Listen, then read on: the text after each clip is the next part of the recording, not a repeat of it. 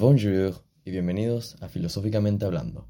El día de hoy nos apartaremos un poco de lo que es la filosofía directamente para enfocarnos en historia. ¿En qué historia y por qué? Nos vamos a enfocar en la ascensión del Imperio Romano porque de esta manera la cronología que estoy intentando hacer de los eventos filosóficos, de corrientes filosóficas y personajes filosóficos que han influido a lo largo de la historia se escuche de manera más coherente. ¿En qué nos quedamos? En el episodio anterior nos quedamos en la época helenística, o más bien en el fin de la misma, hablando de la última de las corrientes filosóficas de aquella época. Les prometo que esto hará mucho más sentido en el próximo capítulo, en el cual hablaremos del final de la época antigua. Así que comencemos de una vez con la ascensión del gran imperio romano. La ascensión del Imperio Romano es una fascinante historia, es un relato de conquistas, personajes destacados, eventos cruciales y la amalgama de diversas influencias culturales, lo cual es importantísimo para el alza del Imperio Romano. Para comprender plenamente este fenómeno es esencial explorar sus raíces en la historia, sus protagonistas y las conexiones con el mundo antiguo. ¿El mundo antiguo cómo se determina? Lo mencioné al inicio. El mundo antiguo se determina en todo lo anterior a la caída del Imperio Romano y la ascensión del cristianismo en nuestro mundo occidental. Obviamente, así es como se determina la época antigua. Luego vendría la época medieval y luego otras épocas como el Renacimiento, etcétera, etcétera. La historia de Roma se remonta a su fundación mítica en el 753 a.C según la leyenda de Rómulo y Remo, personajes míticos.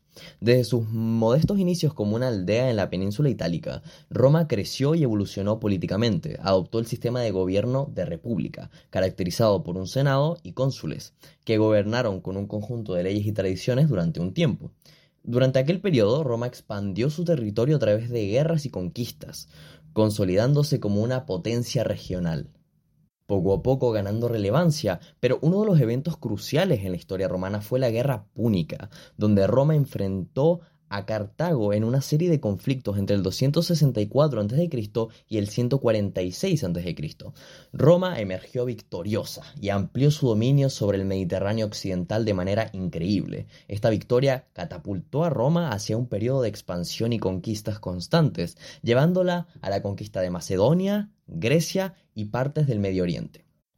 Ahora, algo importantísimo que entender y algo muy inteligente que hizo el Imperio Romano y fue una de las principales razones por la que se volvió gigante es que cuando conquistaba un lugar no hacía desaparecer su cultura, como en muchos otros eh, episodios de conquista en la historia, sino que utilizaba su cultura, la adaptaba a la suya y hacía que cada vez la cultura romana fuera más rica. Por ejemplo, la filosofía griega no desapareció por la conquista romana, sino que se enriqueció, ya que gente de Roma se interesó por la filosofía y filósofos se interesaron por las formas romanas. De esta manera, eh, se expandió muchísimo la cultura romana.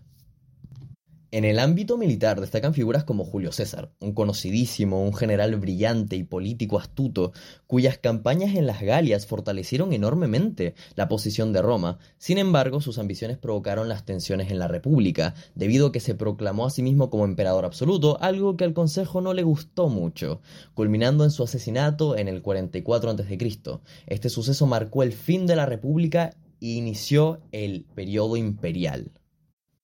Y claro está que para una época imperial se necesita un emperador, y acá es donde entra Octavio, más tarde conocido como Augusto.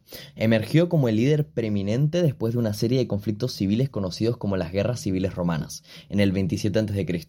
Augusto se convirtió en el primer emperador de Roma, inaugurando el periodo conocido como el Principado. Bajo su gobierno, Roma experimentó una época de paz y estabilidad conocida como la Pax Romana, que perduró durante aproximadamente dos siglos. Un dato interesante es saber que Octavio era hijo adoptivo de Julio César, lo cual hace un poco más irónico que lo hayan matado por querer ser él, el emperador. En lo que respecta al ámbito filosófico, recordemos que esto se llama filosóficamente hablando, Roma fue fuertemente influenciada por la filosofía griega, como dije anteriormente, aceptaron su cultura. Durante la República, la élite romana, de hecho, adoptó la filosofía estoica, de la cual ya hicimos un capítulo, que te recomiendo escuchar, la cual recuerda que promueve la, la virtud, la autodisciplina, la aceptación de la voluntad divina, etc. En el ámbito artístico y literario, la influencia griega también fue prominente. Muchas obras de la literatura y la arquitectura romanas reflejaron la estética y las ideas griegas, lo cual es interesante.